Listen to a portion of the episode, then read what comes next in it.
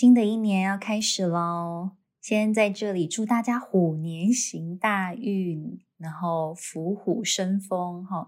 我真的今年有努力要多学几句那个虎年的吉祥话。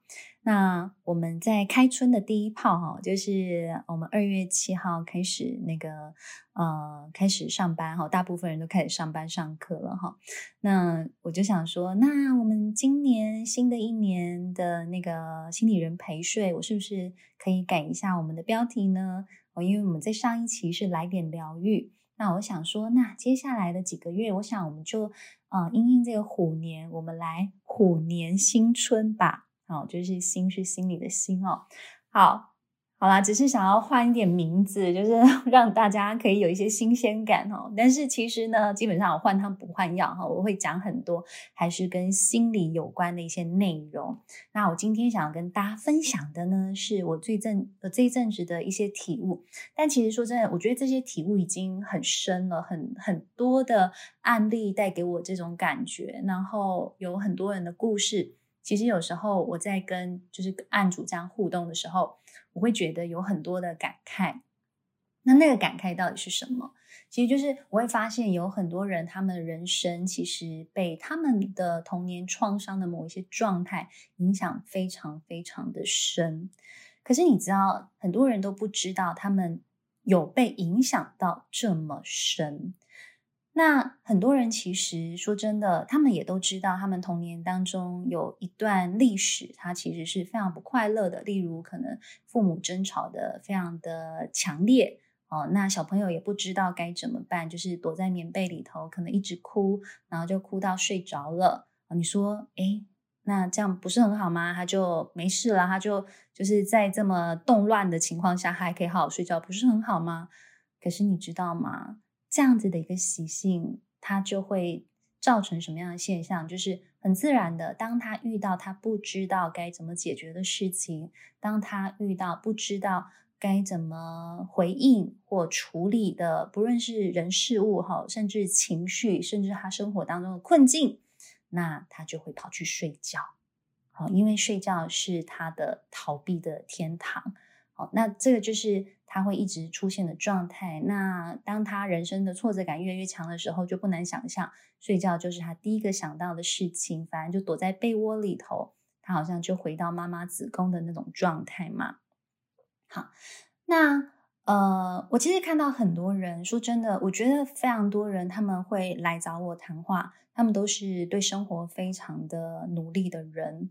也有很多人，他们在找我之前，说真的，他们已经试过各式各样的方法，那他们也在他们自己的困境里头挣扎非常长的时间。我都相信，其实很多人都呃走走到心理咨商这一步哈，其实他们前面已经花了各式各样的。呃，时间、精力，甚至用了很多的资源了啊，包括他们可能也是看了很多书，爬了很多网络的文章，然后或者是他们可能就是呃，也会去听可能跟心理有关的 podcast，甚至他们可能也听了我非常多集的 podcast 之后，他们决定就是呃，来咨商，来真正的对谈，来真正的去探索跟呃，直面他内心里头的受伤，好。那我想要跟大家分享的这个故事啊，我觉得其实也是非常辛苦的故事。嗯、呃，我有个学生，他来找我谈话，他的状况呢是他的职涯直直落。好，什么叫职涯直直落？我印象很深刻。我之前我有一个黑亨德的好朋友，就是猎人才的好朋友。他专门在帮一些呃，就是外商公司啦，或生技公司啦，嗯、去找一些就是高阶的管理人才。结果他就告诉我说，他他就秀了一份履历给我看。他就说：“你看了他，你看得出来这份履历吗？因为你知道，从履历就会有一个人的那个生涯的时间轴嘛。那你就会发现，诶，他在某某某，就是呃，F N C G 的产业。”呃，他就是做到非常高阶，哈，可能也许是副理，甚至嗯、可能就是区域经理之类的。好，那个阶级的薪资呢，大概是年薪可以到呃两百到两百五十万的这样子一个薪水的阶级。可是呢，他的人生就直直落了。好，从两百五，然后可能慢慢的，哎，可能就跑到那个就是呃比较呃也是外商，可是可能相对品牌就比较小的公司哦。然后他可能从啊两百五就开始降到一百八啊，再从一百八慢慢降到 一百五，然后一百二，然后一百，甚至到现在可能这样子十年的职涯之后，他现在的年薪不到一百万。他就跟我说：“你看得出来吗？哈，有时候也许对方他并不一定会秀出他的年薪，可是你其实光看他就是在这家公司，因为如果就是你知道黑航程他们都是对产业的那个整个。”整个那个呃营运状况，其实他们都略有所知，所以也大概知道你在这家公司，在这个职位，你的年薪大概会是多少钱，所以他们其实都看得出来，所以他们很多时候一眼就看得出来这一个人的市场价值在哪里。那他就跟我说，其实他跟这个 candidate 哈，就是这个候选人有跟他谈过，然后他就说这个 candidate 呢，每一次因为每一次 interview 的时候都问他说，哦。你在这家公司，你觉得最喜欢的是什么？啊，最不喜欢的是什么？哦，那你你觉得为什么会离开这家公司啊？等等，就通常都会还是问这些问题嘛。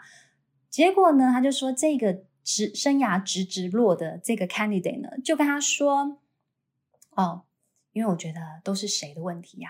这个公司的政策太烂啦，这老板太糟啦，这同事太废啦，等等，就是哦一个典型。当然我们会说叫做。外控型的人、啊，就是把所有千错万错都是别人的错的这种情况哦。可是你知道，也真的不难想象，因为他其实就是你可以到处都怪别人，你还可以活下来。其实说说穿了啦，你还是可能在能力上有两把刷子，但是在人际上可能非常非常的糟糕哈。所以他最后，因为你知道，就是会得罪了很多人，到最后人家就是嗯，就是你知道，整个可能就会出现职。那个职场排挤的现象，然后人家就不喜欢跟他一起工作，然后他就会愤，就是愤慨的离开这个职场环境，这样，然后所以他生涯就开始直直落。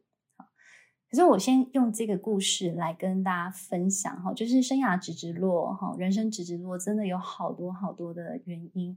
那我们也有很多人就会说，性格基基本上就是占据了大部分的因素。好，当然，我其实也觉得，我非常非常的同意这件事情哈。为什么性格会决定大部分的因素？最重要的一件事情是，我们常常说一个人人生命里头的好运跟坏运。我说真的，我不是太去完全的相信所谓的好运跟坏运，因为不论怎么样，一件事情来到你面前，你的心境。好，你的思维观点可以决定它到底是好还是不好。也有一些人面对任何事情，他没有，他不会去判断或不会去评价这件事是好或不好。举一个例子，最简单的例子，我常会说：如果现在你的老板要求你让你的业绩可以翻倍，好。你现在呢，每一个月其实可能要做二十万的业绩，他接下来要求你做四十万。其实就这件事，其实在每一个人所看见的状态就不一样。他会觉得这是一个机会，还是一个危机呢？可是你知道，就很多人都认为说，哦，看似危机的事情，通常也很有可能是转机。所以究竟你怎么看一件事情？你的思维观点，你怎么因应这件事情？其实，它这一些你所有行为的总和，我常常会说，你所有行为的总和，它会拼凑成你人生的一个蓝图。哦，你人生的命运基本上是各种的总和所加总下来的，你各种的行为的加总，成为你人生的命运。所以，当你开始去思考这件事情之后，其实有时候我觉得，某种程度，我们就不用太过于就是纠结在眼前的这一个事件里头，或太过于难受，或太过于悲愤说，哦，为什么我前面这么兢兢业业，哦，我前面兢兢业业这个三年五年，你现在就要求我要业绩就是要翻倍。好，那我以前努力的这些东西是怎么样？我们的这些情分是怎么样？哈，我觉得有些人可能真的就会这样子认为啦，就是就会觉得说，老板根本就是刻意刁难嘛，老板为什么要这样做？对，但他从来也没有想过说，其实很有可能你人生当中的各种挑战跟各种麻烦，他都在扩大你的能力，它在激发你的各种潜力。可是偏偏就在于，当人安逸到了某个时间点之后，你会发现，你会开始不想改变了，甚至你会开始害怕改变了。所以你反而要回来问自己的是，到底是什么原因让你开始害怕改变，跟你已经有一种动弹不得的状态？其实你就要回来问自己了。好，那我想跟大家分享这个童年创伤如何让你的人生急转直下。其实是我有个学生，他跟我说，他曾经就遇到一个状况，就是他在很小的时候。他的爸妈可能吵架，吵得非常的激烈。哈，我刚刚讲的是，有人就会跑去睡觉了嘛，有有些人就夺门而出嘛。啊，可是偏偏他是当场断片，好，当场断片的这样子的情况。啊，其实你知道，所谓的当场断片，说来说去，它就是在指的是你整个人因为受到过度的惊吓，你的整个内在系统是没有办法运作的。好，那我们在心理学上会说，这个就是一个遇到创伤或紧急事件的时候，一个人他呃内在出现了所谓冻僵的情况。好，我说有些人会跑走，对不对？那是什么？就是逃，就是他就真的逃避了。好，那有些人呢？有些人遇到这个状况是怎么样？起来拿东西摔啊！啊，有有些人起来就是呃帮妈妈呛爸爸，有没有？就觉得妈妈很弱势，然后就变成小战神呐、啊，哈，就是开始呛爸爸、骂爸爸，然后就会变得是一个非常 愤世嫉俗哈。你看，有时候有一些愤世嫉俗，其实它也跟创伤是有关的哦。所以其实每一个人他的反应很不同，可是这一个人他的反应是冻僵。好，问题回来了。冻僵怎么影响他的人生？重点就是他其实没有感觉到这个冻僵有这么严重。可是你知道吗？冻僵会发生在什么情况？你人生顺顺的时候，其实都不太会感觉到这件事情。但偏偏就是他也是那种典型，就是生涯直直落的人。他也曾经就是在公司里头做做做，哎，也真的就做到经理啦。哎，经理怎么样？年薪哦？至少一百五，一百五到两百万之间，其实对他来说是轻而易举的事情。然后他也有很多就是专业的技能，可是他开始遇到挑战的时候，哦，人生就是这个时候开始越来越多的责任，越来越多的挑战。哦，你原本可能一次只要面对三五个人，哦，都 handle 得了，哦，瞬间你开始要管理十个人的时候。然后你开始又要向上管理的时候，他就发现天哪，这一些东西已经超乎他，他觉得他可以 handle 的范围。可是，一旦他开始出现那种怎么办？我不知道该怎么办的这一种手足无措的感觉的时候，问题就发生了，他就会出现冻僵的状态。那冻僵的状态，你知道多恐怖吗？啊，在董事会里头发言的时候，他就愣在台上。愣了半分钟，诶，你可以想象吗？你愣在那边愣半分钟，你觉得你接下来生涯还有还有戏唱吗？好，所以他的问题基本上就是这个状态。所以当他那一次，你知道，我觉得人生有时候是这一个冻僵反应，他又创造了一次创伤事件跟创伤记忆在你的生命里。所以你很早很早，OK，我们说 maybe 好，你五岁好了，十岁好了，你有一个这么重大的创伤事件。可是你说，当你十岁到你三十五岁，你中间没有其他的创伤，你中间没有其他的冻僵反应吗？怎么可能没有？其实多多少少都有，可是很有可能，因为它没有影响到很深。好，你可能就只是上台报告啊，你在学校的时候就可能上台报告。我同学也就笑一笑，也就没事，也就算了。可是当你开始你知道，在职涯整整个这样子职涯生存的危机感出现的时候，那接下来怎么办？他就会开始越来越往安全范围走。什么意思呢？哦，他心想说：“哦，好，那我不要再去找那种管理职的，好，我做那种内勤总行吧。好，我一次面对一两个人。好，那当然，你知道他怎么做？他就从一个直接从年薪一百五。”哦，一百五到两百的情况，他直接降级，他就直接帮自己降级，降到可能年薪只有一百万左右。好，然后他就开始不用去面对这么多人啊，原本你知道就是很很很有技术的一个人嘛，他就让自己就变成就只是单纯专业技术的人员，我不要再去做什么经理职、管理职、主管职，不要再去做那些了。哦，这样应该比较安全吧？所以你知道，当你遇到了这样子的。冻僵，然后带来的创伤，带来的挫败，然后我觉得最恐怖的是这一些反应，它会直接啃食你对你自己的专业自信，他甚至会啃啃食的是你的自尊，就会你就会发现，天哪，你没有办法再承受这样的事情，你没有办法再去就是面对更大的场合，你大概你就只值什么样什么样的。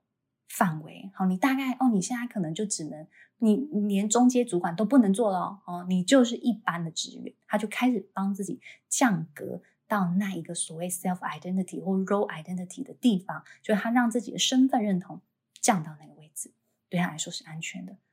可是问题回来了，请问你觉得你降到一个专业值，然后年薪一百出头，你真的人生就安全了吗？哦，当然一开始他觉得哦。OK，安心很多。可是真的也到了一段时间之后，你说工作怎么可能都没有出现挑战？不可能吧？而且你开始工作上手了之后，其实自然而然大家就会对你的期待就越来越高，然后交付给你的工作可能也会开始慢慢的比你预期再多一些。其实这是一个我们在职场很容易发生的状态嘛，因为。就是希望你在这个职场可以担负更多的事情的时候，就会这样出现。好，当然想当然了，也是下一次，好，他又再一次出现这样的状况。你知道那怎么办？再退。所以他的方法是什么？OK，好，那我就再退，继续退，继续退，然后他就又退到了一个就是不再有专业工作的。的一个一个职务啦，哈，所以我会说，就是可能一个是比较是操作的技术，不是原本那种就是脑袋思考比较多的那一种专业技术，比较是手动操作技术相关的工作。哎，所以你说手动相关的工作不会有挑战吗？你知道手动相关的工作，有时候你一个动讲的反应，它会遇到的危险可能会是更高的。所以，当他开始这样说，其实我觉得最重要一件事情，他其实在说的那个过程当中，他没有理解到的是，他的那一个脑中哦，我刚刚讲了很多冻僵，对不对？可是其实简单来说，它就是你遇到一件事情之后，你脑中一片空白，甚至你会空白。到好长一段时间，然后你会发现有一段时间之后，诶，你好像终于血液回流到你的脑袋了，你开始脑袋有办法运作了。可是你知道吗？当你开始脑袋有办法运作的时候，那一刻你突然间觉得，嗯，今天好像没有做什么，可是为什么我累累的？所以你知道，从冻僵到复原到你的脑袋有办法运作。它其实是一个非常耗能的状态，因为那是什么？就是你的血液在那一个瞬间凝结了，好，你没有办法动弹，你更没有办法思考。可是你可以想象吗？你如果在职场上，好，一天当中出现这样一次两次，好，你的工作你还有办法做吗？你的同事。还有办法尊重你吗？真的，你就想这件事情。如果你看到你有一个同事，他常常就是你已经交代他很多次了，而且甚至你跟他交代了相同的事情，可是你就会发现为什么他的状况有一种每况愈下的感觉。然后你现在你你觉得你想要去激励他，你想要去支持他、鼓舞他，一开始都可以就是发挥这个那个我们说社交助人的那个，就发挥同事爱的那个部分，你基本上你都会很想要做好这件事情，因为大家就是共同就是互相关怀嘛。可是你这个同事爱，你可以发挥多少次？其实真的就是真的这样问自己，因为你自己，你看每一个同事也有每一个同事他们自己他们自己的职责嘛，有多少人有办法花时间来照顾你的情绪，照顾你这样脑袋一片空白，然后常很多事情不知道怎么做，然后常愣在那里。对，所以你知道，当当我跟我这个学生谈的时候，我就发现，其实你知道，他真的就是这个冻僵反应。控制了他人生很大部分的时间，可是当他，我就我其实这真的就问他说：“哎，所以你有没有发现，你有没有感觉到，当你就是血液回流，然后你恢复正常的时候，你其实都记得住，你其实也想得到，啊，或者其实你有办法理性逻辑的分析判断，你其实做得到，对不对？”他就跟我说：“其实是，所以你知道。”这个事背后就会有更多情绪啦。那情绪是什么？那情绪就是他就会变成超级自责，他就会跟自己说：“天哪，你刚刚到底为什么会这样？怎么会这么没用？你知道，又自责又羞愧，然后又觉得哦，我应该要找个那个地洞钻进去哦。所以你知道，我们这一个所谓的创伤，你看它它的那个复杂在这里也是。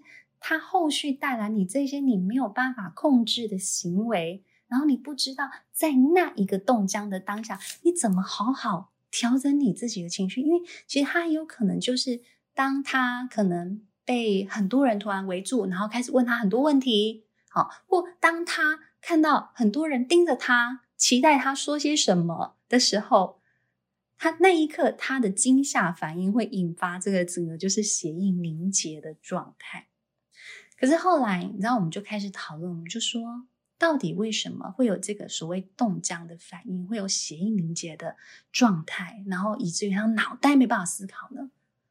我就跟他说，其实当我们在早期，哈，如果我刚刚讲好几种嘛，就是包括你是逃跑的，你出来战斗的，或你昏倒的各种这些行为，啊，它都是一种。下意识的保护行为，好，或你当时你就是就是出现了这个反应之后，然后让你避免了某一些危险，所以其实不难想象，他当时就昏倒，对不对？所以昏倒了，是不是顺势的解救他的父母，不会再陷入更激烈的争执？因为怎么样，父母立刻就吓坏了，父母立刻吓坏，干嘛？当然要把孩子送医呀，哪还有时间吵架？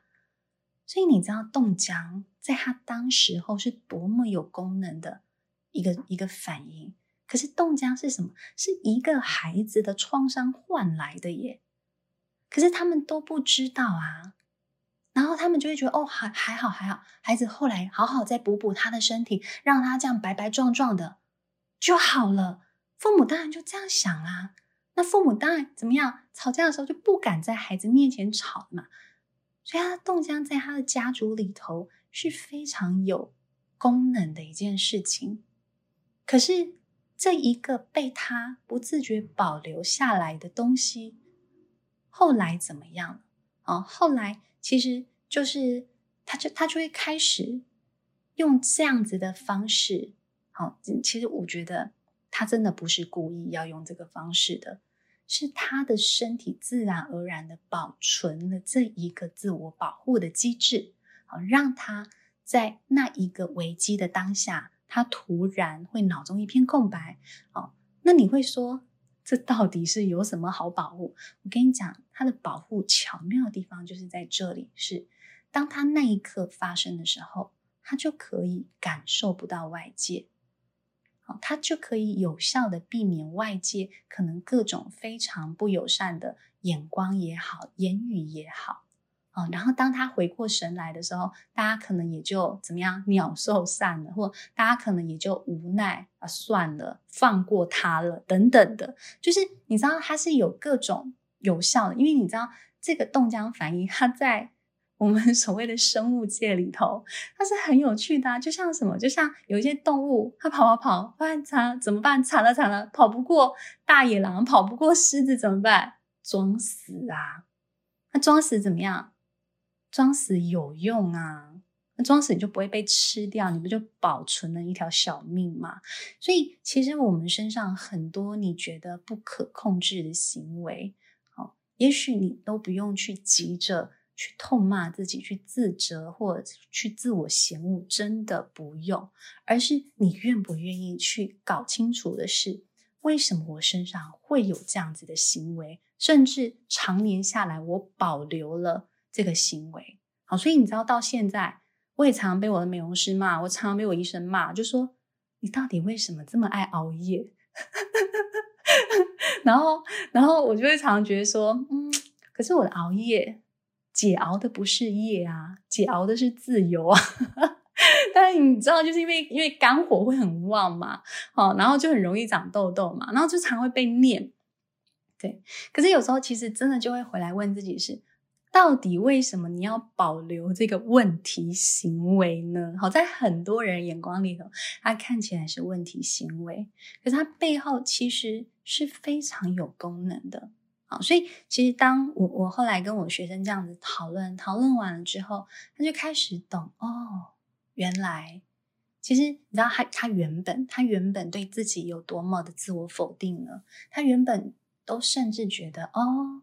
你看嘛，原本就是年薪都一百五以上的，那我这样降下来，哦，大概就是我就不比别人聪明嘛，反正我就是努力派的啊。可是我努力派好像努力到最后，好像也成就不怎么样。好，那我大概就是一个不怎么样的人吧。你看，他就开始对自己有这样的设定。可是你知道，我当我听他这样讲，我就觉得说，可是我觉得你的。整个聪明才智什么，我我觉我常常就会说，我觉得你 IQ 很 OK，我觉得你看你自己的状态，其实他非常有条理的在描述他自己的状态时候，我就说天哪，你真的把自己描述的非常的清楚，可是偏偏他就不知道那个东西叫冻僵，他不知道那一个是很早之前创伤反应所遗留下来的一个后遗症。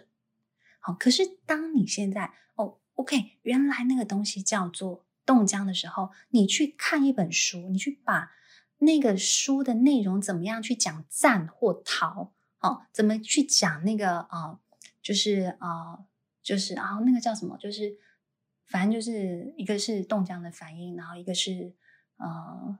战斗的反应还是什么？就是他把这一些反应讲得非常非常清楚哦。如果大家听我今天这一集，你听得很有感触，你发现你常常就是会那种就是动不动就压起来的那种 fighting 的战斗的反应，或你常常动不动就是别人在说什么你就嗯，然后你瞬间没有办法动弹的这样子，就是脑中一片空白，好，然后要好一段时间你才可以回神。好，那我真的非常强烈建议你去好好的了解你自己的一个啊、呃，所谓身心容纳之窗哈。嗯、我们那个东西叫做 window of tolerance，意思是什么？意思就是你现在所受到的刺激超乎了你原本理性啊或理智状态啊可以 handle 的、可以处理跟掌握的一个状况。好，所以你可能会过度激发或过低激发。好，所谓过度激发，就是你会跑到战斗的模式；过低激发，就是你你身体完全启动不了，它会变成是一个冻僵的模式。好，最常见我常问大家一个问题是：有一天你进办公室，你老板对你说：“你你你你，不要看别人，就是你，你等一下到我办公室来。”然后我常常就会问台下的很多的那个观众，我就问他们说：“诶。”请问听到 这个讯息，你第一个反应呢，是脑中一片空白，还是你会有拳头硬了的反应呢？好，所以你就会发现，哎，其实有一票人真的会选他的拳头就硬了，因为就是怎么样要 fighting 了。但有一票人呢，他们真的就会选是脑中一片空白。好，所以我觉得说真的，这些反应对很多人来说。可能都不陌生，可能都在你左右。啊，可是有很多人不知道，原来他们被这样子默默的影响了。好，那当然是怎么样？当然是如果我说如果，好，即便是你可能以前出现这样的状况。可是你后来的人生里头，你都在一个很舒服，然后接纳度很高，呃，你所相处周遭的人，他们也没有这种呃过度的一些情绪反应的时候，我就会说，其实你这个这个所谓的创伤，很有可能在这个过程当中就被治愈了，是有机会的啊、你就不再会呃一直呃出现这种战斗或。冻僵的情况，因为为什么一直出现战斗或冻僵的状态？说穿了，就是你一直还是觉得这个世界非常非常不安全，就是这样子啊。可是如果你在那一次创伤之后，其实你后来的环境给你很高度的安全感的时候，其实你这些反应就不会再需要出来作用了。但是我们在这个学生身上，其实会看到的是。其实它不是只是那一件事情冻僵，因为它可能还有陆陆续续很多事情，可是我我们没有讨论到这么多啊。可是他其实就是在他生活当中的很多时候，他的环境还是持续出现了那一些不安全的因素哦，包括可能还是有人会就是东西丢来丢去啦，吵来吵去啦等等的。所以这个东西就会持续的强化，它必须保留这个冻僵的反应。好，那如果你对这个呃，我们所谓身心容纳之窗，你很想要知道，因为你知道每一个人的窗户大小是不一样的。呃，怎么去思考这个窗户大小？我只给大家，我给大家想一件事情就好了。好，不知道大家有没有经历过大地震？我印象很深刻，我之前在经历九二一大地震的时候啊。哦，真的是，就是我那时候还在学校嘛，然后我同学呢就在后面擦那个，就是擦橡皮擦，擦擦擦，然后你知道，就是他的桌子撞到我的椅子，就这样而已，我就觉得地震了，然后我就非常的惊恐的，然后就赶快躲到那个桌子下面，多蠢啊！可是那个就是什么反应？那就是呃，我们在真的大地震之后的一个我们创伤的反应，因为我那时候。其实每一个人都在一个很惊吓的状态里，所以一个人在一个惊吓或创伤之后呢，你的这个窗户会变很小，变很小呢，它就会导致你原本可以承受的刺激。你看，你想嘛，有人在后面就只是擦个橡皮擦，然后晃动到你的椅子，正常情况下，你的脑袋都会很正常的运作，说：“哦，好了，他擦擦橡皮擦也擦太大力了，等等。”你可能就就会这样子思考嘛。可是，当一个人在一个呃惊吓才没多久的情况下，你就会觉得天呐，这个动作很大，很恐怖，又要天崩地裂了，所以他就会有一个就是那种过度激发，就是会很惊慌啊，会想要逃窜啊等等，这样子反应就会跑出来。好，所以这个是我们人的一个很自然的反应。可是，当这个自然的那个呃。守护哦，自然的保护的反应，它太常太常出现的时候，它自然就会变得非常的奇怪跟不合时宜。所以很多人他其实就会在这个过程里头，觉得很多的感受到非常非常多的痛苦。所以我这个学生他其实也是感受到很多的难受，是因为他根本就没有办法控制这个冻僵。那有一本书，他把这个冻僵讲得很好，这个冻僵也好，或这个战斗讲得很好，它叫做疗愈从，诶，从什么？从说故事开始嘛。好，我觉得这本书呢写得非常好，因为它有很多的漫画在里头哦。我来赶快搜寻一下，因为手边刚好哦，疗愈。从听故事开始，好，从听故事开始疗愈创伤后的身心整合之旅。它是胡佳琪博士所写的一本书。那为什么我觉得很推荐这本书呢？原因在于呢，它呃这本书很可爱，因为它里头呢就是呃用了。兔子哦，真的就是在我们说丛林里面的兔子哦，兔子里头，兔子呢，它也是就是遇到了危机，然后冻僵了。然后，然后另外一只我不知道是什么松鼠嘛，哈，松鼠好像就没什么事，就是它冻僵之后又可以蹦蹦跳跳还是什么的。然后就是他们两个动物就开始对话说：“诶，为什么你刚你刚才？”就是好像都没事一样，可是我我现在觉得就是整个人都在发抖等等之类的，他就讲了他们的故事，就这样开始，所以带进了很多这个我们所谓身心创伤的一些反应。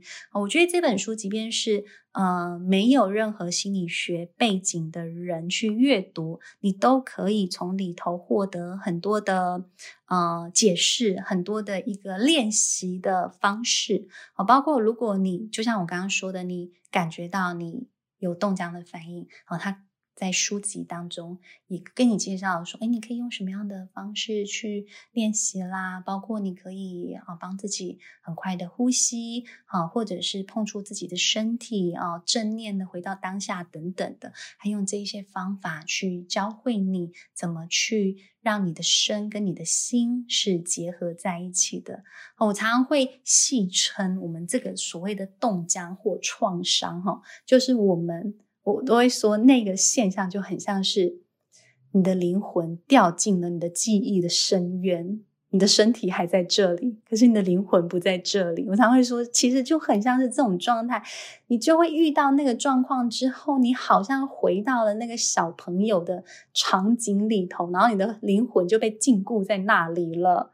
好，那那如果你的人生当中常出现这种状态，诶其实蛮可怕，真的蛮可怕的哦。好，所以这个是呃，今天想要分享给大家的一个童年创伤如何让你的人生急转直下。哈，也希望我们今天这样的分享对你是有帮助的喽。好啊。好，我想很开心，今天线上有很多的同学，好，一起来听我就是这个主题的分享。那如果呢，你想要进一步的有系统性的疗愈你自己呢，都欢迎你到爱心理的官网，我们有安全感二点零哦。安全感二点零基本上就是一系列疗愈哈，包括你的人际创伤的疗愈啦，家庭创伤的疗愈啦，或者是失亲创伤的疗愈，或者是嗯。在那个情感创伤，我们说失恋创伤的疗愈，好，这一块其实我有分门别类，就是分各种不同的主题来大家来让大家进行啊、不同关系层次的疗愈，好，包括怎么样帮助自己成为你自己的内在父母，这也是我们在整个安全感二点零的六种不同的系列课里头，我带大家去。啊、可以更深层的疗愈自己啦，然后建构很多的疗愈的知识，好、哦，帮助自己知道怎么面对你人生各式各样的伤痛啊。那如果你找不到网址的话，都欢迎你可以用那个 IG 哈、哦，跟我询问官网啦，询问网址都是 OK 的哈、好的。我想我们今天就到这里告一段落了哈。如果你觉得我们今天这样的主题很有趣的话，也欢迎你到我的 Podcast 吴佩莹的心智宫殿。我们后续会把我们的那个音档就是转到 Podcast 上面。那我也会把我们在这里讨论的一些内容转录成文字哈，会放在我的脸书或放在 IG，都很欢迎大家可以到那里去收看喽。好，那欢迎大家可以把我追踪起来哈。哎呀，我都忘了要怎么按追踪，好久好像好久没上来了哈。你点我的头像哈，基本上你就可以看到我们过往在这里开房间说，呃，就是可以回放的一些讯息哈。但也欢迎大家把我的 IG 给追踪起来喽。好啊。